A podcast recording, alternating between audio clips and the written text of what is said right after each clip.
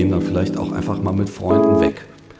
Ich gehe feiern, ich gehe tanzen, ich kann Dampf ablassen, ich gehe zu meinem Fußballspiel. Ne? Also all diese, diese Momente, wo man äh, sozusagen auch abschalten kann, die existieren oder gerade sind gerade sehr beschränkt. Mach's dir gemütlich, wir machen's für dich schön. Gute Unterhaltung hier Schon lange verpönt, doch haben lange gebraucht, um uns das abzugewöhnen. Wenn du nicht weißt, was ich meine, ist nicht schlimm, denn das hier ist kein fachliches Ding. Yo, das hier ist für jedermann, auch wenn Pflege nicht jeder kann, lassen wir hier mal jeden ran.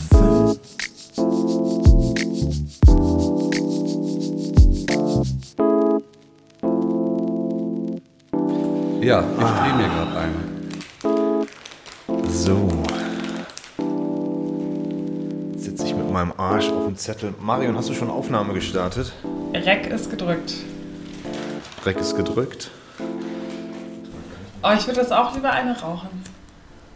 Also noch dazu. Oh, Zigaretten. Also das kann ich auch nur im Atelier machen. ja, ich, ich würde mega einen auf den. Sack kriegen, ey. Das, ich auch. Ich bin jetzt schon länger rauchfrei. Ähm, Rauchfrei seit 9.3. Ja, seit, seit 12 oder so. Krass. 13. Ja, ja. Ähm, so, ich äh, würde sagen, wir starten. Ja? Ja. Du hast, der Rec-Button ist gedrückt. Ja, der Reckbutton ist gedrückt. Du hast so ein bisschen Angst dieses Mal, ne? Warte, aber ich, Ja, irgendwie. irgendwie, irgendwie hat er Angst. Es ist, ja, es ist, es ist anders jetzt, aber es ist irgendwie noch geiler als beim letzten Mal, weil es zumindest mal so in Hybrid, Im Hybrid. eine Hybrid-Version. genau. Und wir sind beide 100% safe, wir sind geimpft, wir sind getestet heute. Also von daher. Und wir haben noch Abstand.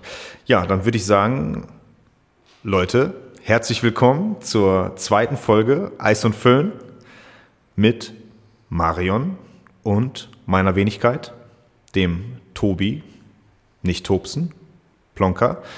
Und wir haben heute auch mal wieder einen wahnsinnig geilen Gast am Start. Und den würde ich auch direkt in die Runde mit reinholen. Ich habe ganz, ganz viel aufgeschrieben, wie ich ihn vorstellen wollte. Es ist äh, aus meiner Sicht erstmal ein, ein ganz, ganz toller Mensch, aber auch ein vor allen Dingen ganz toller Künstler, der ganz, ganz viele tolle Sachen schon gemacht hat und auch noch machen wird. Und ich gucke auch gerade auf ein Projekt, was gerade so aktuell ist. Und ja, ich würde sagen, herzlich willkommen in unserer lustigen Runde, Stefan Busy Becker-Schmitz. Ja, herzlich willkommen. Hallo, ihr Lieben. Hallo. Ach so, wir wollten, ähm, hatte ich ja eigentlich gesagt, zu Anfang so eine kleine Wie geht's euch Runde machen. Vielleicht starte ich mal mit dir direkt, Stefan. Wie geht's? Boah, das ist eine ganz interessante Frage. Also mir geht es wirklich sehr, sehr gut. Ähm, ich hatte gestern ähm, eine recht traurige Nachricht. Ein alter Freund von mir ist gestorben. Und äh, den kenne ich noch aus meiner Zeit vor der Kunst, als alles so ein bisschen losging mit der Kunst. Damals habe ich viel Graffiti gesprüht. Das ist ein alter Freund, äh, der auch so ein bisschen aus der Graffiti-Szene, Skateboard, Punk-Szene kommt. Und ich weiß jetzt gar nichts Genaues. Ich weiß nur, dass, dass, dass der äh, nicht mehr lebt. Und das hat mich dann doch ganz schön beschäftigt. Ähm, freue mich aber deshalb irgendwie seltsamerweise umso mehr Dinge zu tun und ähm, ja, in dem Fall vielleicht auch mal für andere da sein zu können. Okay. Ja, ja also sehr ambivalentes Gefühl. Real Talk nennt man das, ne? Real Re- Deep Talk. Ja, absolut. Aber ich finde auch, es ist ganz, ganz wichtig, auch über solche Sachen zu sprechen und ähm, sich damit vielleicht auch so ein bisschen Luft zu verschaffen. Ähm, ja. Dein Freund war auch in, in deinem Alter. Ja, er war ein bisschen älter, aber der war im, im Grunde in unserem Alter, so wie wir hier sitzen. Ne? Krass, ja. Okay, krass. Ähm, ja, ich, äh, wie, wie das halt so ist, äh, nicht zu viele Details, äh, ist ja auch Privatsphäre. Aber das ist, ist jetzt so ein Schicksalsschlag. der äh, Erinnerungen weckt und wachruft und äh, mir aber auch zeigt, dass äh, so ähm, das Leben so ein ewiger Prozess ist, ja, und äh, permanent, das ist jetzt so ein bisschen paraphrasiert, auf gar keinen Fall äh, jetzt ähm, zu pathetisch sehen, aber die ganze Zeit werden wir so umspült von Wellen ne? und man muss sich da auf seinen kleinen Felsen setzen und da so ein bisschen mit klarkommen. Ne? Und äh, ja, da saß ich dann natürlich, habe heute Mittag, heute ein schönes Mittagessen gekocht mit äh, Buchweizen. und das war überhaupt nicht lecker. und das war aber dann wieder so ein Moment, wo, man, wo ich dann mit meiner Frau zusammensaß und wir einfach ganz, ganz äh, schöne Momente hatten. Na, also das eine und das andere liegt äh, dann doch ganz nicht. nah beieinander. So. Absolut, also Leben und Tod und ähm, ja, mit existenziellen Erfahrungen umgehen. Also das habe ich auch in meiner Ausbildung sogar gelernt, dass, ähm, dass man damit umgehen muss oder dass man versuchen sollte, sage ich jetzt mal, einen Umgang zu finden. Und ähm, ich würde dich gerne noch mal so ein bisschen introducen, damit die Leute auch so ein bisschen erfahren, wer du bist und vielleicht auch, warum wir dich eingeladen haben. Ähm, und ich der Marion gesagt habe, ey, wir müssen unbedingt Becker Schmitz mit in unsere Sendung holen. Ähm, ja, also du hast Soziologie studiert, du, ich lese jetzt ein bisschen von deiner Vita ab, gebe ich jetzt offen und ehrlich zu. Ähm, Meisterschüler mit Auszeichnung bei Wolfgang Hambrecht und Stefan Paul Schneider, Preisträger von diversen Awards, äh, Artbahn Award, Space Art Award. Du hast mit dem Pascal Bruns das Hold the Line Projekt realisiert, was ich persönlich sehr, sehr spannend finde. Ähm, du hast ein Flüchtlingsprojekt, ich weiß gar nicht, initiiert oder mitinitiiert und das Ruhrgespenst. Boah, das, das, sind ja so voll viele Sachen, die auch so ein bisschen geheim sind. Ne? Also, äh, also diese Flüchtlingsgeschichten, äh, darüber kann ich ja mal kurz äh, sprechen. Ähm, ich äh, arbeite manchmal so ein bisschen auch als äh, Ideengeber oder Think Tank oder Ghostwriter für ähm, Projekte äh, mit verschiedenen Trägern und überlege mir da sowas. Und das war so eine Art Refugee Guide Projekt, wo Erwachsene sozusagen äh, erwachsene Flüchtlinge ähm, mit äh, unseren Grundgesetzen spielerisch in Kontakt gekommen sind und dann auch zu selber zu sozusagen Coaches, Refugee Guide Coaches ausgebildet worden sind. Das war ein sehr schönes Projekt. Aber ich habe auch mit Carlos Beatbox äh, so Sprachförder Projekte gemacht, äh, wo wir äh, Beatbox und Graffiti sozusagen als äh, niederschwelligen Einstieg in die deutsche Sprache benutzt haben. Ja, und dann gab es am Ende, haben wir selber eine Bühne gebaut und, und dann äh, konnten die da mit einer Loopstation und Mikrofon ähm, dann eigene, ein, eigene Sachen einstudieren und performen. Alles wunderschöne Projekte, ähm, die ich auch ähm, ja, äh, immer, immer mal wieder gerne mache. Und äh, ja, da, da, das sind so Dinge, die ich, die ich aber dann so, so sag ich mal, so extra mache, weil ich da irgendwie so eine äh, ähm, Responsibilität, also sowas, so, so, wie sagt man, I'm, I'm responsible for that. So. Shit, ja, ja. What, what's happening around the world? Es klingt, ich will jetzt gar nicht Englisch sprechen, aber ich habe mich neulich mit einem Kumpel da sehr lange drüber unterhalten und äh, das, da, da ist schon was dran. Ein bisschen, bisschen müssen wir uns bewegen. Und wenn mir manche Sachen nicht gefallen, muss ich auch was dafür tun, dass sie besser werden. Ja, ja. Ähm, Marion und ich hatten die Idee, bei uns in den Podcast Leute einzuladen, die jetzt nicht so einen direkten Bezug zur Pflege haben und vielleicht mal so einen ganz frischen neuen Blickwinkel in die Pflege bringen. Ja. Und die kann ich euch geben. das, das, ist schon mal gut. Und ähm, vielleicht nochmal anknüpfend daran die Frage, was bedeutet für dich Kunst und was kann Kunst vielleicht auch für die Pflege tun? Ähm, ich denke eher, dass äh, die Pflege oder dass wir alle davon profitieren können, dass Kunst, und da kommen wir so ein bisschen auf meinen künstlerischen Begriff, eine Form der Entgrenzung ist die ähm, uns auch die Angst nehmen kann vor dem Fremden, vor dem Neuen, vor, vor dem Ausprobieren, vor dem Scheitern, eben ähm, den, den, äh, immer auch mit einem gewissen positiven Gefühl in Experimente zu gehen. Äh, das ist auch eine, irgendwie eine wissenschaftliche Herangehensweise, dass man Dinge revidieren kann und dann neu machen kann ja, und immer wieder versuchen kann. Und Entgrenzung ist äh, ein Gedanke, ähm, insofern, dass das äh, in allen Sparten des Lebens stattfinden kann. Ja?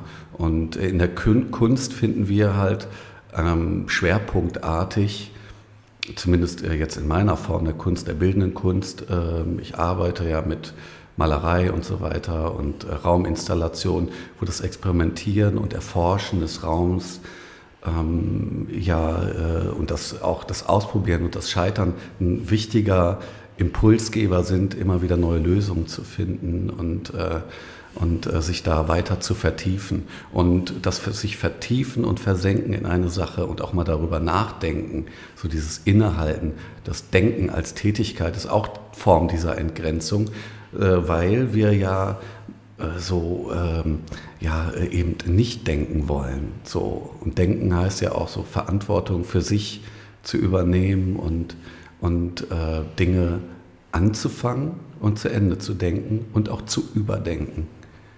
Mhm.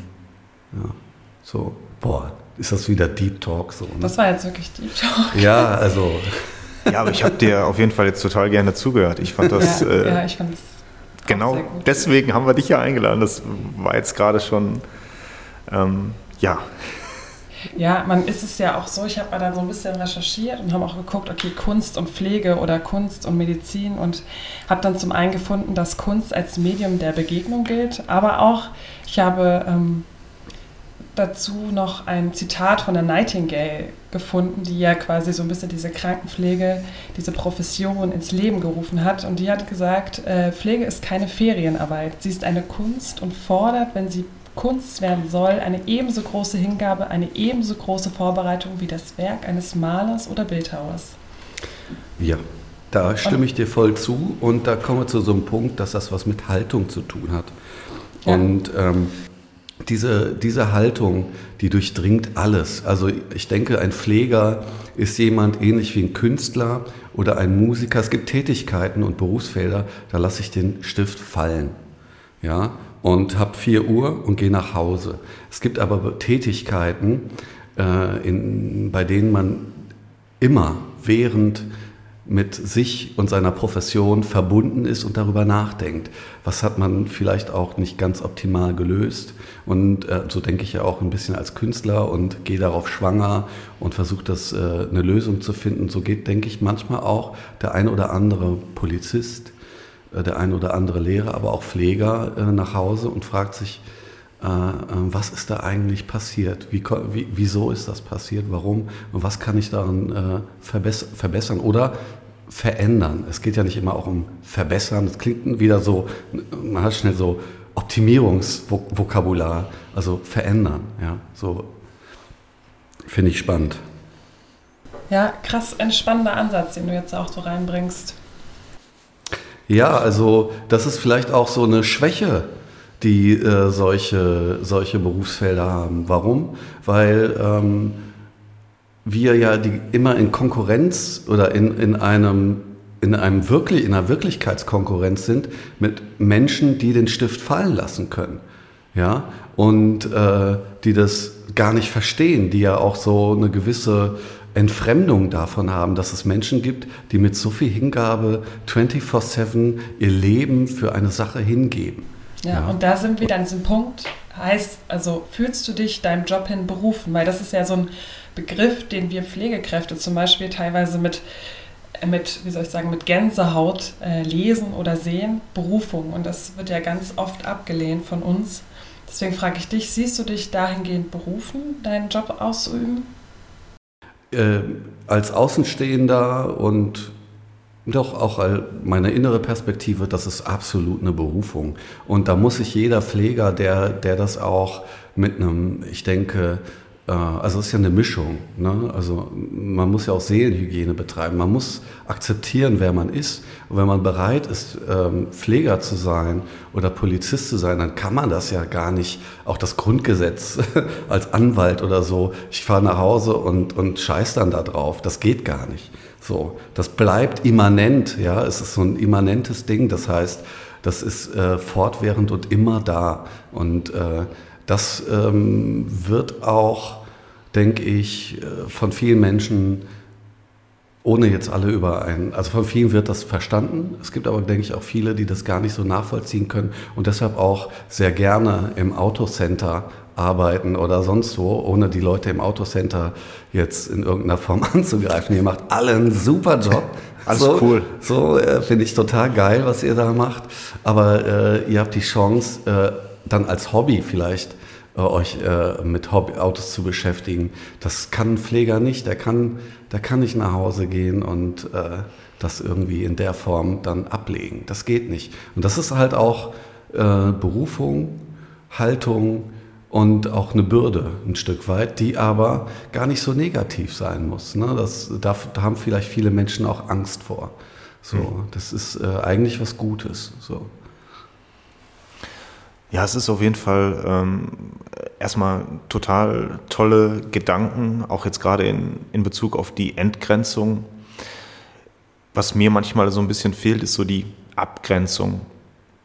Also man dieses, dieses äh, dann auch loslassen können. Also dieses, du hast gerade gesagt, ich fand das toll, so dieses Bild mit dem Stift, Ja. ähm, den man halt fallen lässt. Ähm, das fällt, glaube ich, uns in der Pflege oft sehr schwer, diesen Stift überhaupt fallen lassen zu können. Ähm, Ja, ich denke, in dieser Covid-Zeit ist das ja noch viel präsenter. Viele Rituale, die bei euch schon vor Covid gang und gäbe waren, Hygienemaßnahmen, Hände waschen äh, oder desinfizieren, ja, die finden plötzlich auch zu Hause statt. Ihr habt fast gar keine Chance, euch abzugrenzen, weil diese Rituale plötzlich im Alltag auch noch stattfinden, wo man doch eigentlich äh, sagt, äh, oh Gott, ey, jetzt habe ich mal keinen Bock da drauf. Und ich kann mir auch vorstellen, dass das äh, unterschwellig ähm, zu einem inneren Protest führen kann. Ne? Und dass sicherlich auch äh, einige in so einen Protest gegenüber ihrem Berufsstand, ich habe keinen Bock mehr, äh, ich kündige oder wie auch immer, ne? das so äh, ähm, dann ausgelebt wird, äh, führen kann. Und das ist echt schade auch. Ne? Das, äh, aber das hat auch was damit zu tun, warum sehe seh oder empfinde ich das? Warum äh, habe ich da vielleicht einen Blick? Äh, Ich habe halt keine Angst vor Entgrenzung. So. Und eine Abgrenzung ist auf jeden Fall wichtig. Man muss einfach auch mal die Tür zumachen können. Aber diese, diese Tür, die, die kann ich auch zumachen, wenn ich im Atelier bin oder wenn ich in der Pflege bin. Konnte ich aber auch nicht immer. Ja, das, das ist ja ein Prozess, den man vielleicht auch lernen muss. Und äh, das hat auch was mit Seelenhygiene, hast du es, glaube ich, gerade genannt. Ich weiß nicht, ob der oder ob mir der Begriff durch den Kopf gegangen ist. Ja. Ähm, das hat auf jeden Fall was damit zu tun, sich auch zu schützen. Ne? Ja. Und äh, zwischendurch muss man auch auf sich gucken. Auf jeden Fall. So, ne? ähm, dagegen äh, spricht gar nichts. Im Gegenteil, da spricht ganz viel äh, dafür. Es geht nicht darum, es geht ja auch gar nicht darum, 24-7 die ganze Zeit für jemanden da zu sein. Man muss ja auch Kraft schöpfen, äh, regenerieren und so weiter. Ähm, aber trotzdem in diesen Phasen bist du trotzdem noch Pfleger, weil du gehst auf jeden Fall wieder da rein.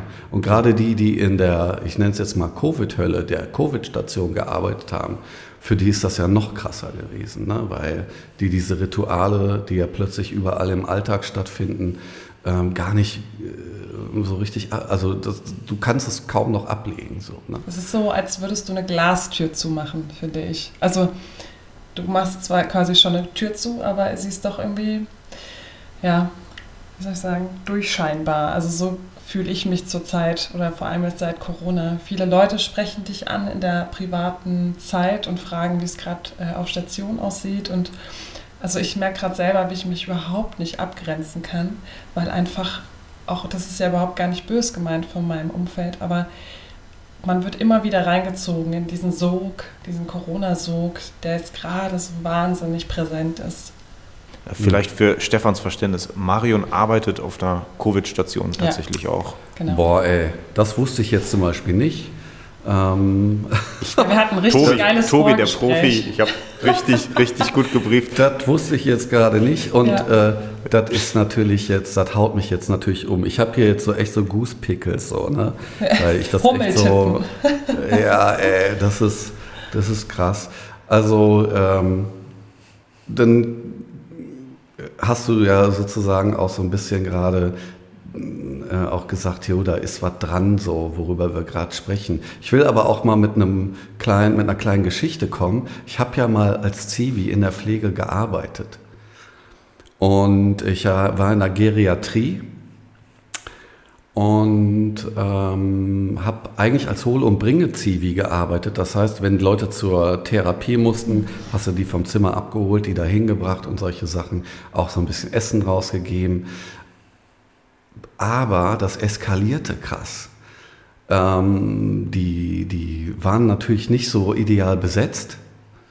Äh, es gab die Station auch der Kurzzeitpflege, das war richtig hart. Da war richtig Personalmangel und da sind die Leute, die zu Hause eigentlich schwerst pflegebedürftig auch waren, wenn die Familie in Urlaub gefahren ist, was auch schön ist, ja, dass es diese Station gibt.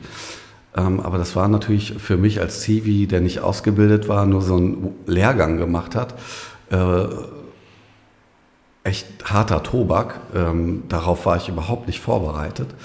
Und in der Zeit, ähm, kurz davor, äh, ist jemand aus meiner Familie auch verstorben. Und ich, du bist ja ganz nah an dem, am Tod bei diesen alten Menschen. Er ist so erwartbar. Es sind auch zwei in der Zeit, als ich da war, äh, äh, gestorben und das habe ich nicht ausgehalten. Ne? Da habe ich einen Antrag gestellt, dass ich versetzt werde und in die Haustechnik. Ne? Und habe dann zwar immer noch in dem Krankenhaus gearbeitet, so, ne? hatte dann auch ein Stück weit Distanz, aber als junger Mensch, der gerade aus der Schule kam, das war too much für mich. So, ne? das, äh, ich denke, das sind solche Schwächen. Ne? Und äh, später, äh, als äh, sich Dinge auch so gesettelt haben, ich, ähm, ne, man wächst ja auch, ähm, ist das anders geworden. Da hätte ich nicht diese Probleme gehabt. Ne? Mhm. Da fehlte ja. mir tatsächlich auch so ein bisschen die Handreichung, der Support, aber da war gar keiner, weil die alle so krass überfordert waren auf der Station. Mhm. Ja. Aber wie würdest du dich selber einschätzen? Also jetzt im Umgang mit äh, existenziellen Sachen wie dem Tod? Also ich habe gerade schon eingangs gemerkt, äh, dass du halt auch darüber sprechen kannst ich habe in meiner Familie zum Beispiel festgestellt, dass wir sehr, sehr ungerne über unangenehme Sachen sprechen. Ich finde aber auch im Rahmen meiner Arbeit, ich habe es halt gelernt jetzt. Ich habe es durch diese wirklich tolle Pflegeausbildung gelernt, auch über unangenehme Dinge sprechen zu können. Über genau. Also in der Ausbildung hast du ja auch, wirst du ja auch begleitet. Ne? Und äh, wie gehe ich mit dem Tod um? Das ist etwas, was mich als seit, seit der Kindheit begleitet und ähm, ich mich mit dem Tod ganz privat auseinandergesetzt habe. Und als äh, junger Erwachsener, fast noch Teenager, im Zivi noch gar nicht so weit war, alles zu ergründen. Aber äh, ich habe halt gemerkt, dass ich nicht fähig war, da anwesend zu sein. Und ähm, in dem Fall ist natürlich irgendwie ein psychologisches Coaching, Supervision oder äh, wie auch immer, da gibt es ja auch Mittel und Wege und das ist ja jetzt schon über 20 Jahre her, so muss man sich mal vorstellen. Und dann äh, tun solche Mittel ja auch gut und das sind Dinge, wo ich heute durchaus auch sofort partizipieren würde. Das macht mich auch relativ re resilient, würde ich sagen. So, ne? Und ich glaube, dass in der heutigen Ausbildung, ähm, und das ist vielleicht eine Frage, die man euch stellen müsste, ist das so? Kriegt ihr da äh, Supervision? Ich habe zum Beispiel einen Bekannten, der arbeitet, zwei sogar, bei der Feuerwehr und da weiß ich, äh, die kriegen Support, psychologischen Support und so weiter und so fort, weil die ja natürlich auch immer dann gerufen werden, wenn es wirklich unangenehm wird. Mhm. Und ähm, äh, das halte ich für absolut wichtig. Und das ist vielleicht auch eine Sache, die Menschen wissen müssen heute. Also, dass einem da geholfen wird. So, ne? Und diese Hilfe auch zulassen. Ja, das ist wichtig. Ich glaube auch, dass wir viel, also das ist jetzt nur so eine These, die ich jetzt einfach mal so in den Raum werfe, dass wir, glaube ich, viel weniger Burnouts und Ausstiege aus der Pflege hätten. Äh, das hatten wir in der ersten Folge auch so ein Stück weit behandelt. Flexit, also Pflege-Exit. Ähm, dass viel mehr Leute vielleicht dann auch bleiben würden oder es denen besser gehen würde, wenn mehr Prävention und mehr Supervision und einfach, wenn die Leute sich viel besser begleitet fühlen würden. Also wenn man die Leute einfach mit an die Hand nimmt.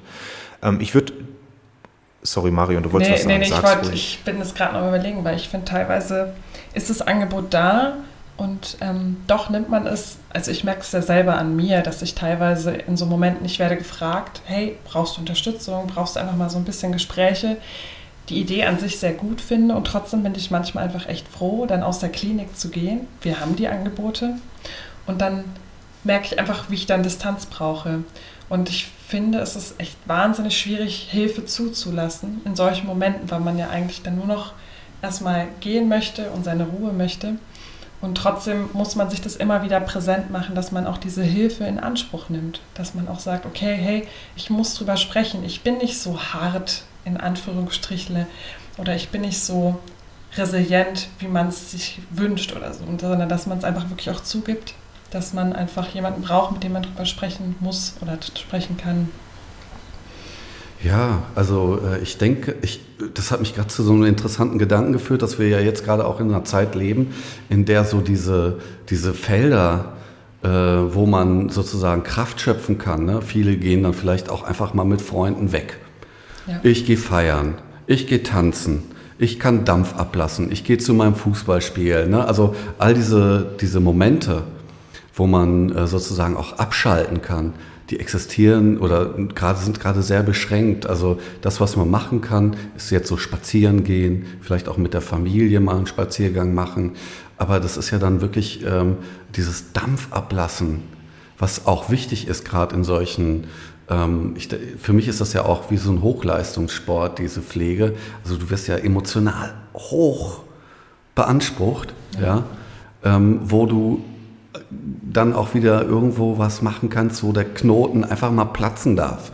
So, ne? So einfach mal ach, alles loslassen kannst. Und dieses Loslassen, ähm, so Gatherings zusammenkommen und wie so alles ist, ne? das, das funktioniert alles ja gerade nicht. Und wohin mit dem Scheiß? Ne? Ja. Und ähm, da, da kann ich äh, Marion auch recht geben, dass man dann einfach auch mal sagt, ey, boah, jetzt will ich einfach nur mal weg. So. Ne? Die Marion kann es jetzt auf jeden Fall auch sagen, weil sie hat, wie sie mir vorhin sagte, 16 Tage am Stück gearbeitet. Ach du Scheiße, warum? Ja, ich hatte tatsächlich noch äh, einen Tag dazwischen noch frei, aber es waren tatsächlich 16 Frühdienste und ich bin auch echt ähm, oh, etwas müde. also wir sehen uns hier ja äh, noch über so, ein, so eine, so eine Call-App, ja, äh, keine Schleichwerbung jetzt. Und ähm, während wir hier diesen Podcast aufnehmen, und ich muss sagen, Marion, du siehst top fit aus. Danke. da ist ein Filter drauf. Nee. Nein, ich wollte gerade ich, ich wollt nicht sagen, dass du wirklich, man, man sieht es ja auch ein bisschen an, du bist platt. Mhm. Ja. Aber. Aber äh, irgendwie. Die go on, würde ich mal sagen. Ja. Und da sind wir ja um. Wieder bei dem Thema Berufung.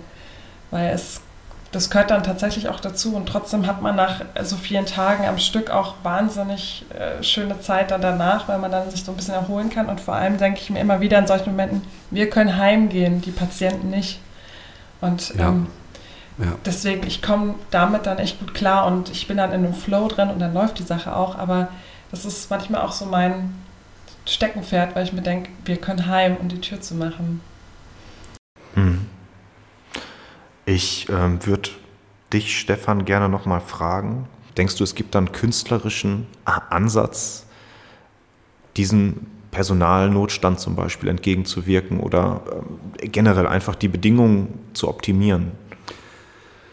Ja, kann man. Auf jeden Fall kann man dafür sensibilisieren und ähm, ich, ich schaue selber gar nicht so viel Fernsehen aber äh, ich habe den Beitrag von Joko und Klaas gesehen. Mhm. Diese Dokumentation, jemanden einfach mal sieben Stunden die Kamera umzuhängen. Und das, äh, also Joko und Klaas, ihr habt dafür echt den Grimme-Preis verdient. Ich bin auch eigentlich gar nicht ein großer Fan, aber das ist so ungeschnitten und ungeschönt. Also echter kann man es nicht machen. Und äh, das ist ein wichtiger Punkt, um so Mangel sichtbar zu machen. Aber für mich hat das auch was anderes sichtbar gemacht. Da waren wirklich Menschen. Die haben zusammengehalten und waren für die anderen da. Das ist so ein geiles Ding in unserer Gesellschaft, wo wir alle oder wo viele, ich arbeite ja auch äh, ähm, ja, mit vielen jungen Menschen zusammen, äh, Studierenden und so.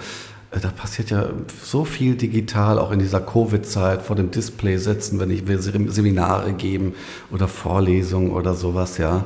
Und äh, man ist da so entkoppelt, so vom Menschsein und vom, und ihr kommt da zusammen und äh, da ist so, so ein Team, das war füreinander da und jeder ist nochmal für die Menschen da gewesen. Ne? Mhm. Ich habe dann auch in der Süddeutschen, oh, nicht keine Werbung, äh, ich habe dann noch mal einen Artikel gelesen ja. zu dem Ganzen und habe mir, hab mir echt gedacht, also dass das äh, ein ganz guter Mechanismus ist, also äh, filmerische Mittel oder cineastische Mittel, wie immer Dokumentarfilme, whatsoever, kann ein in das Ganze führen. Es ist auch sicherlich so, das äh, wirkmächtigste Medium ist vielleicht auch die Fotografie, die äh, da, es gab, gibt auch manchmal von anderen Künstlern so in Hospizen Leben und Tod, Menschen, die, äh, bevor die gestorben sind, abfotografiert nach dem Tod. Da habe ich mal eine Ausstellung gesehen, den Künstler, Entschuldigung, habe ich jetzt habe ich jetzt äh, nicht mehr äh, im Kopf, aber ähm, solche Projekte gibt es ja auch, aber da wird so ein bisschen das Individuum beleuchtet. Ähm, die Wirkmächtigkeit aber von Bildern, da vielleicht auch mit dem Pflegepersonal mitzugehen, vielleicht den, über, den, den, über, über die Schulterblick oder vielleicht auch so andere Dinge, äh, da so einen Fokus drauf zu richten, die ganze Technik, die ja auch da immer rumsteht, die Apparaturen und so weiter, intensivmedizinische Betreuung. Da, da ist ja ganz viel, das erleben wir ja alle das erste Mal, wenn wir nur da liegen. Das hm. ist ja für euch in, in einigen Bereichen Alltag so, total normal. Mhm. Ja, so eine, Eck, eine Mutter ECMO. Das, so. Oh, sorry. Ja, Entschuldigung. Äh, nee, meine Mutter hat nämlich zum ersten Mal äh, den Beitrag auf SWR gesehen. Da gab es ja jetzt ganz oft Filme über unseren Stationen und ähm, die war dann ganz schockiert und ähm, hatte plötzlich auch eine ganz andere Sicht meiner Arbeit. Und man muss sich das vorstellen, dass meine Mutter, mit der ich jetzt, die mich ja schon sehr, sehr, sehr lange kennt und jetzt auch meinen Job kennt, jetzt erst seit der Corona-Zeit überhaupt weiß, in was für einem Umfeld ich arbeite. Und da musste ich doch, einerseits war ich schockiert und andererseits war ich doch so ein bisschen froh, dass sie das auch mal anerkennt oder auch sieht. Und deswegen finde ich auch diese Visualisierung von unserem Job wirklich sehr wichtig, auch das, was du jetzt gesagt hast, weil es ist ja schon, das könnte ja auch als Medium gelten, dass wir das alles so ein bisschen ähm, besser rüberbringen können. Ja, also das denke ich schon. Und ähm, in unserer Gesellschaft, wo das, wo gerade äh, so in dieser in Instagram-Welt und so alles so ein bisschen auf Optimierung und äh, äh irgendwelche Filter, die alles irgendwie glätten und, und besser machen, ähm, ja, schaut man natürlich nicht so gerne hin. Ne? Ähm, es wäre natürlich geil, ein Museum mal komplett mit einer, mit einer äh, Intensivmaschinerie auszustatten. So. Da hätte ich auf jeden Fall Bock da drauf. Also da wäre ich sofort dabei. Also äh, ich meine natürlich nicht geil mit hey Hype oder so, sondern äh, man muss sowas mal an Orte bringen oder in so, so ein Einkaufszentrum oder so oder sonst wo, wo Leute immer auch sind, ja, wo die also äh, nicht so äh, irgendwo mega niederschwellig das Ding hinstellen und sagen, das ist Realität so. Und das ist so die Wahrheit. Und das, die andere Wahrheit neben der ganzen Technologie ist aber ja auch das, was man bei Joko und Klaas gesehen hat. Das fand ich so, das war so, da musste man genau hingucken. Wenn die, wenn die dann äh, an der Rezeption standen oder in, im, im, im Zimmer waren und äh, da, da zwischen den Leuten irgendwie was war, sich so Mut zugesprochen und so ein bisschen geneckt haben und so. Das war, also das war schon, das hat mich sehr beruhigt. Und äh, ich finde es natürlich ähm, gut, dass so eine Station gezeigt worden ist und eben nicht so eine Covid-Station oder so, damit wir einfach mal so einen generellen Einblick haben. Es war, glaube ich, eine Transplantation.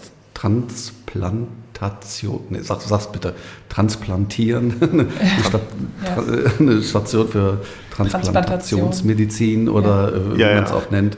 Und äh, das fand ich ganz gut. Ja, also äh, das äh, fand ich auch wichtig. Und ich empfehle es jedem.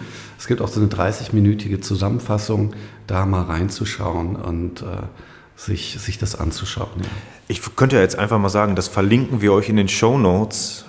Aber ähm, ja doch, das werden wir hinkriegen. Auf jeden Fall. Euch äh, den, den Pro7 äh, beziehungsweise den, den Beitrag von Joko und Klaas mal reinzupacken. Ich fand es auf jeden Fall auch sehr erfrischend. Ähm, auch äh, wenn nicht, natürlich nicht jeder Arbeitsbereich in der Pflege da jetzt abgebildet werden konnte, fand ich, hat man echt einen guten Einblick bekommen.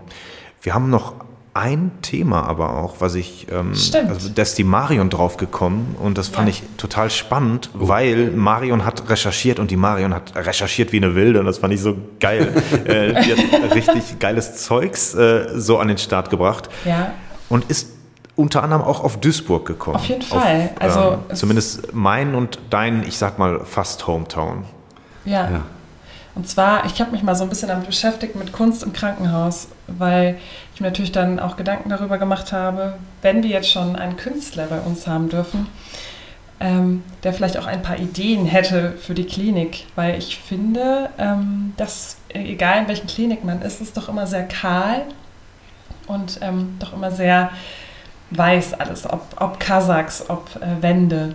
Und dann kam ich tatsächlich auf ähm, den Direktor des Museums Küppersmühle in Duisburg, und zwar auf den Walter Smerling. Und der hat quasi mhm. ähm, mit UNESCO zusammen, da gab es, also er war quasi Mitherausgeber bei Dumont des anderen Blicks Heilungswirkung der Kunst heute. Und das ist zwar es auf die Klinik bezogen gewesen.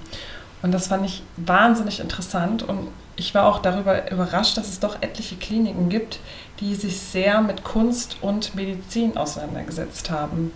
Und dann wollte ich dich jetzt mal fragen, hast du das auch schon so ein bisschen erlebt oder auch mal sich dahingehend damit ähm, auseinandergesetzt? Ja und nein. nein. Also eher, eher nein. Also der, der Punkt ist, äh, ich war mal in, tatsächlich in einer Klinik und habe da auch so Installationen gebaut. Mhm ähm, für äh, diese Holz-Line-Dokumentation, wo wir mhm. so ähm, temporäre Installationen aus so Linien, wie so Zeichnungen im Raum, die so dreidimensional sind, auch gebaut haben. Und ähm, das verlinken wir euch übrigens auch ja. irgendwie.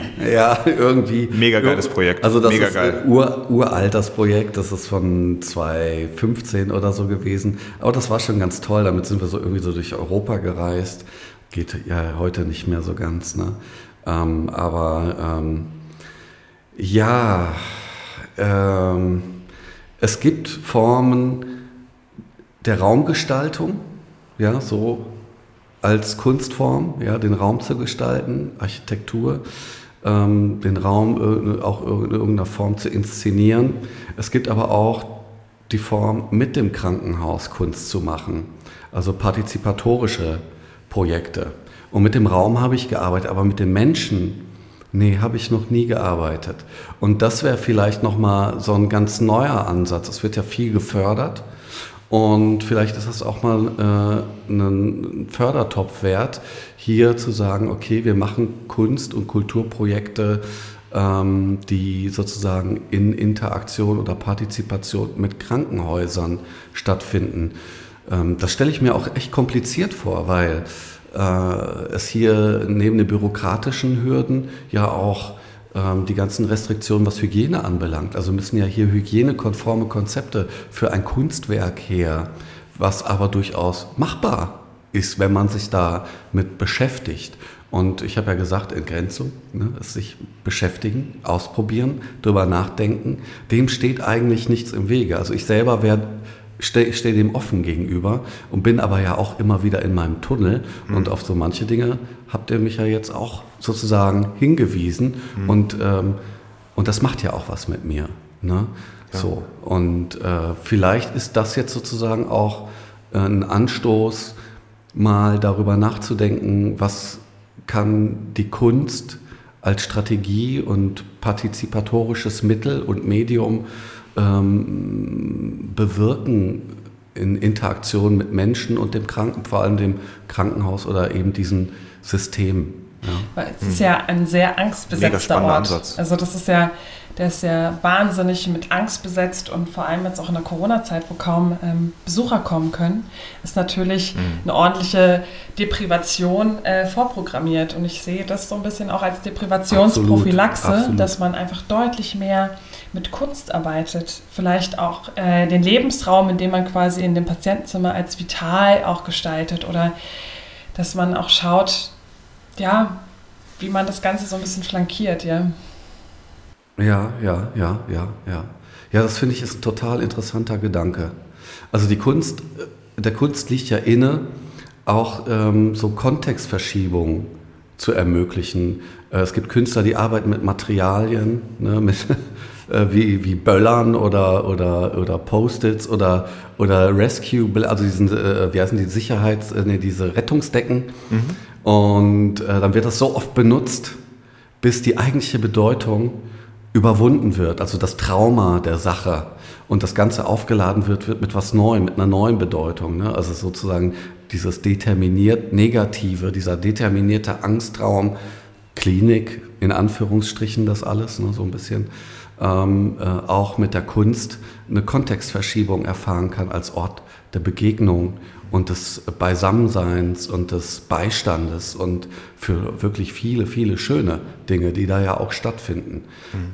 Es ist natürlich auch eine Realität, das braucht man nicht verschweigen. Ins Krankenhaus kommt man oft auch, wenn es äh, nicht gut um einen steht. Ne?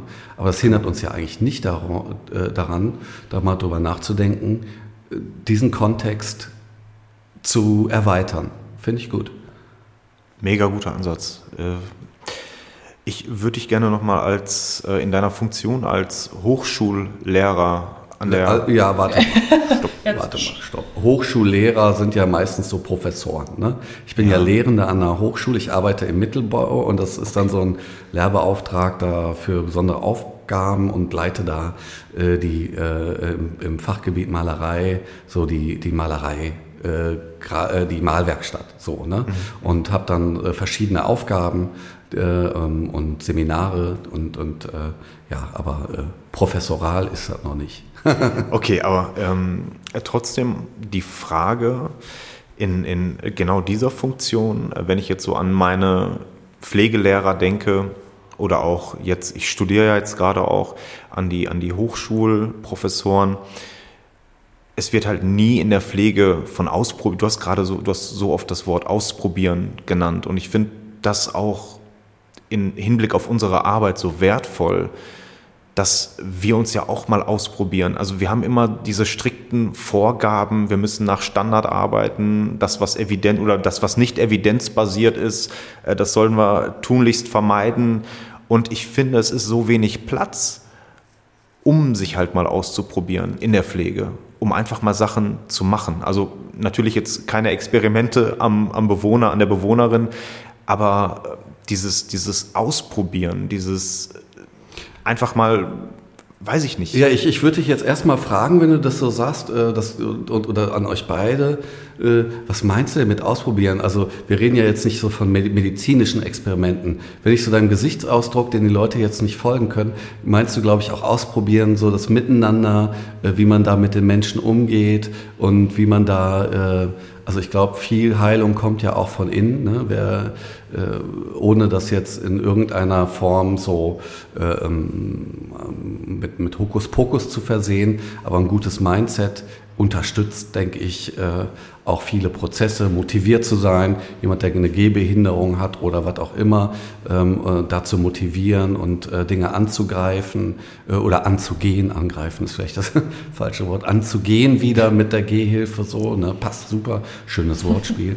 Ja, aber ich meine jetzt, ich komme ja aus der Langzeitpflege und da geht es halt viel um Beziehungsgestaltung, da geht es viel um Interaktion, da geht es viel um Beziehung aufbauen und wenn es curricular jetzt mehr verankert werden würde von den Dozenten und die würden mhm. den Schülern öfters mal sagen, hör mal, probiert euch doch einfach mal aus in der Beziehungsgestaltung. Es gibt ja da auch Konzepte, es gibt Modelle, die es gibt, nach denen wir arbeiten.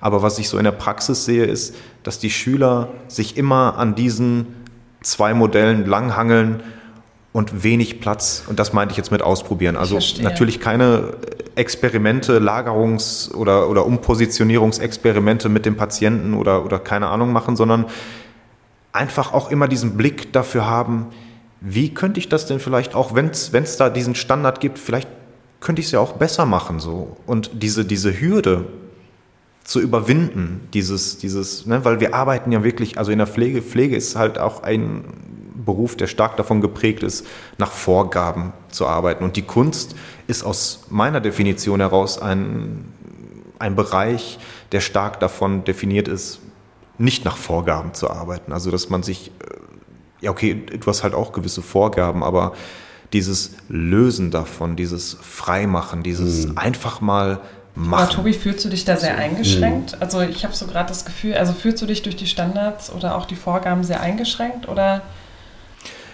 Ich nicht. Also ich, ich persönlich fühle mich nicht eingeschränkt, weil ich aber auch nicht der Typ dazu bin. Ich, ich sehe mich ja selber auch als, als jemand, der gerne mal ausprobiert und ähm, genau das auch macht. Ich möchte aber, dass die, ich sag mal, die nächste Generation halt auch mit einem anderen Bewusstsein an, an die Sache rangeht und dann auch mal mehr einfach ausprobiert und ein anderes Selbstbewusstsein an den Tag legt. Ja, und, ja, ja. also ich glaube, das ist eine knifflige Fragestellung und auch Herausforderung, ähm, die sich ähm, so ad hoc nicht übertragen lässt. Ähm, ich begründe das jetzt einfach mal einerseits mit der Bürokratie, die mit der Pflege stark verbunden ist. Einfach aus dokumentarischer Sicht. Da muss unheimlich viel dokumentiert werden. Und da gibt es Standardverfahren und das, das äh, so, so Handlungen, so die manifestieren sich. Und das manifestiert sich auch so ein bisschen im Mindset und das macht einen ja einerseits Abläufe effizienter, bequemer, muss, man muss auch nicht so viel nachdenken. Und genau darum geht es ja. Äh, wenn man experimentiert und wieder ausprobiert, dann, äh, dann muss man wieder nachdenken. Und diese Bereitschaft, das Denken als Tätigkeit und darüber mal sinnieren und einfach dann auch machen, äh, dann wieder als Tätigkeit erlebt werden kann, ist auch ein Mindset sozusagen. Ja? Also sich dafür zu öffnen und dafür bereit zu erklären und das auch ähm, in der Gesellschaft als Haltung zu akzeptieren so. Mhm.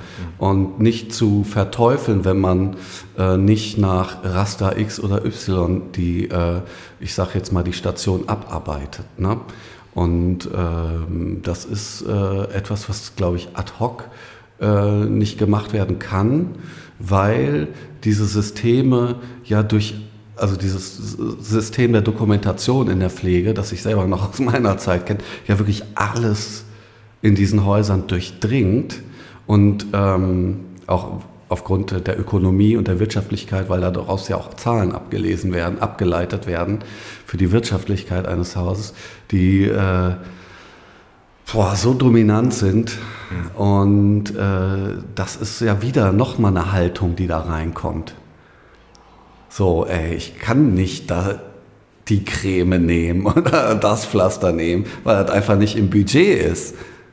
Oder, ja, oder, oder äh, das mal so oder so machen, weil dafür bräuchte ich ja zwei per Personen weil du vielleicht jemanden, der nicht mobil ist, anheben willst oder was mit dem mal machen willst, was einfach auch gut wäre. Ja, aber es geht gar nicht, weil die, weil die Station so schön gerechnet wurde, dass da mhm. einfach nicht die entsprechenden äh, Menschen am Start sind. Also wir, wir kommen da so dann wirklich in so einen Be Bereich, wo eigentlich auch so ein bisschen so das Problem und von unserem System offengelegt werden oder die Schwierigkeiten auch. Ne? Mhm. Also ähm, hat seine Vor- und Nachteile. Mhm. Und ähm, tja, dann sieht man, dann sieht man wahrscheinlich oft, dass da, dass da äh, Leute fehlen, die mitmachen oder mit anpacken oder da sind.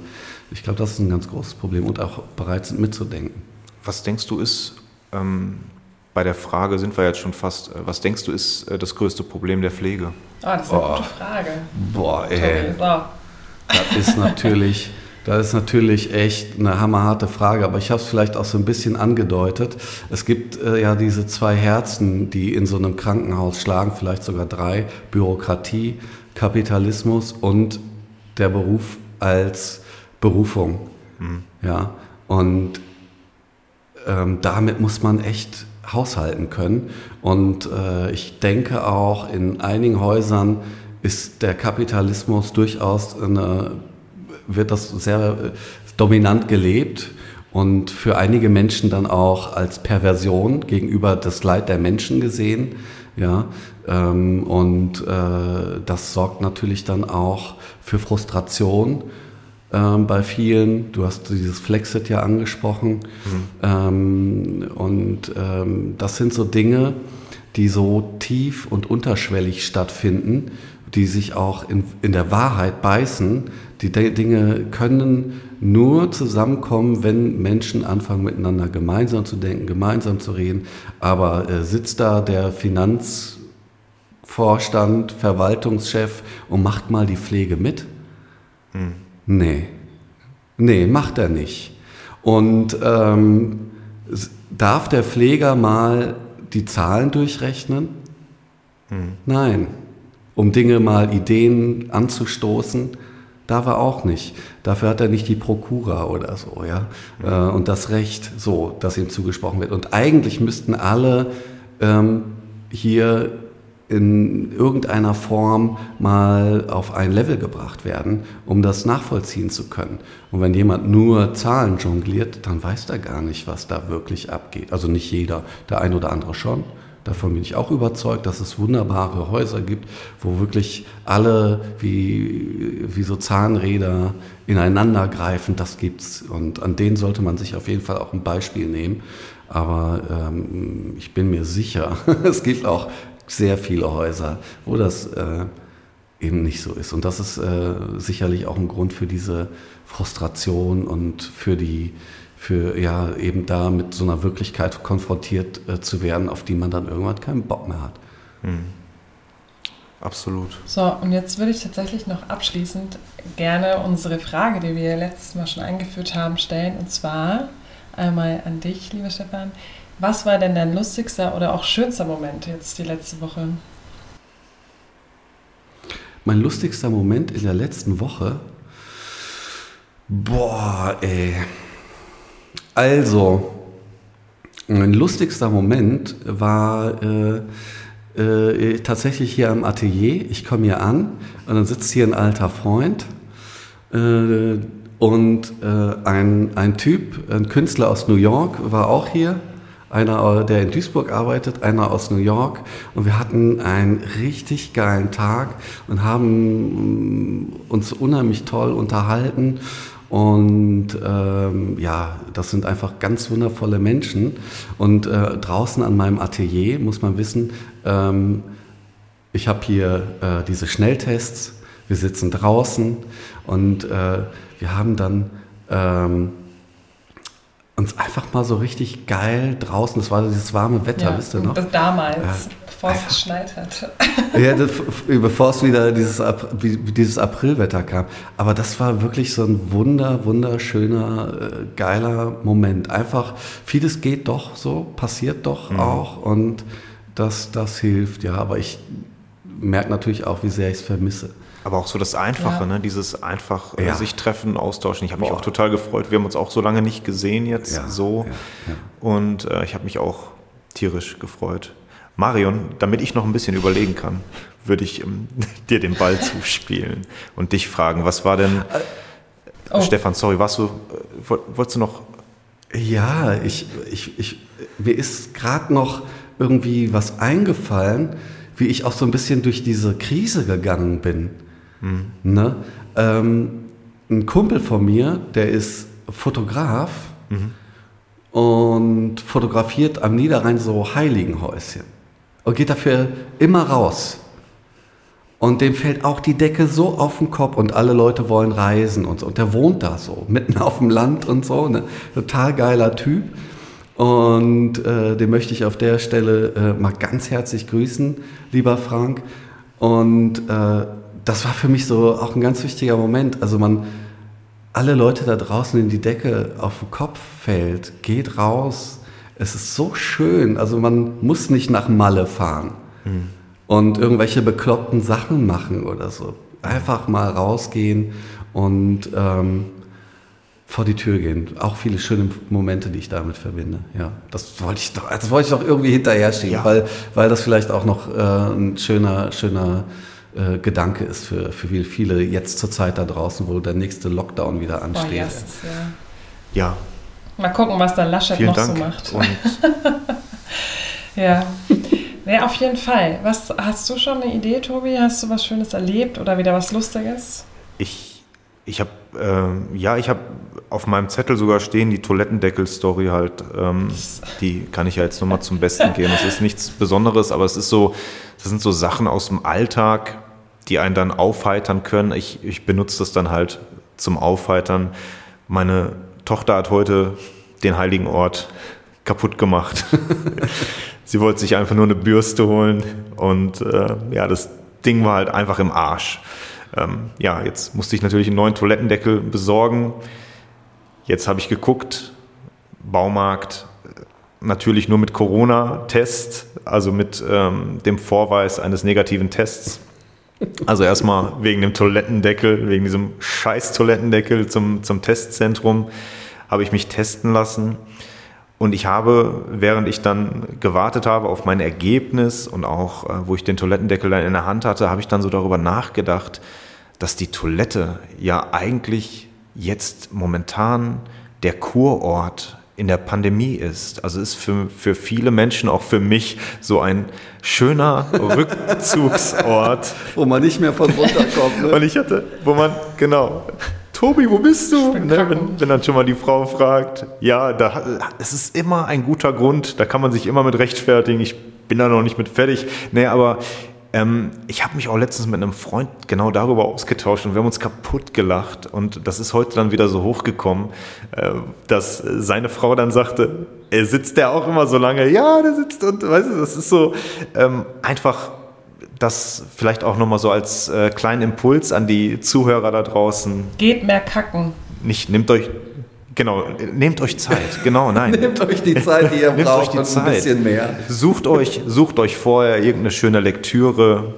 und plant das wirklich und nutzt die Zeit, Boah. um mal runterzukommen und nicht einfach nur kurz, zack, zack, sondern ähm, ja, wir hatten ja auch darüber gesprochen, ne? so ein bisschen Widerstandsressourcen und äh, das ist so, so mein, das war halt heute einfach, äh, es ist eigentlich, eigentlich war es eine Katastrophe irgendwie, dass jetzt ausgerechnet der Toilettendeckel kaputt geht. Aber Marion, Ich fand, das ist eigentlich gerade schon so eine wahnsinnig schöne Schlussanekdote, muss ich sagen.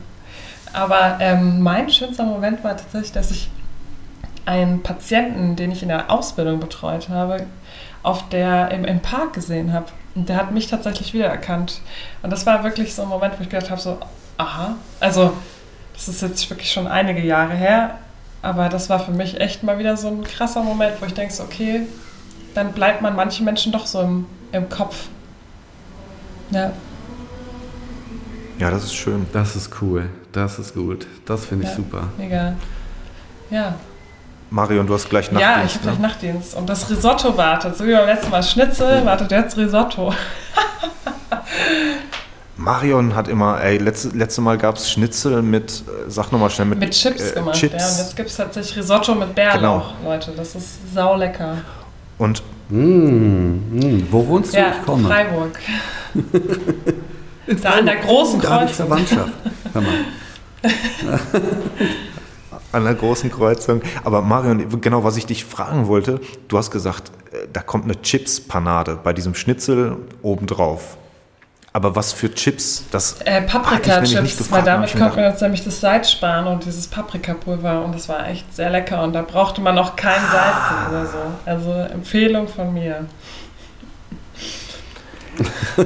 Ich, ich, ich muss an der Stelle nochmal sagen, vielen Dank an Stefan. Ich fand, es war ein Ja. total tolles Gespräch. Ich hab, fand, es waren total tolle Impulse auch ähm, für alle Leute, die jetzt aus der Pflege kommen, uns zuhören, aber auch jeder, der uns jetzt zugehört hat oder noch zuhören wird.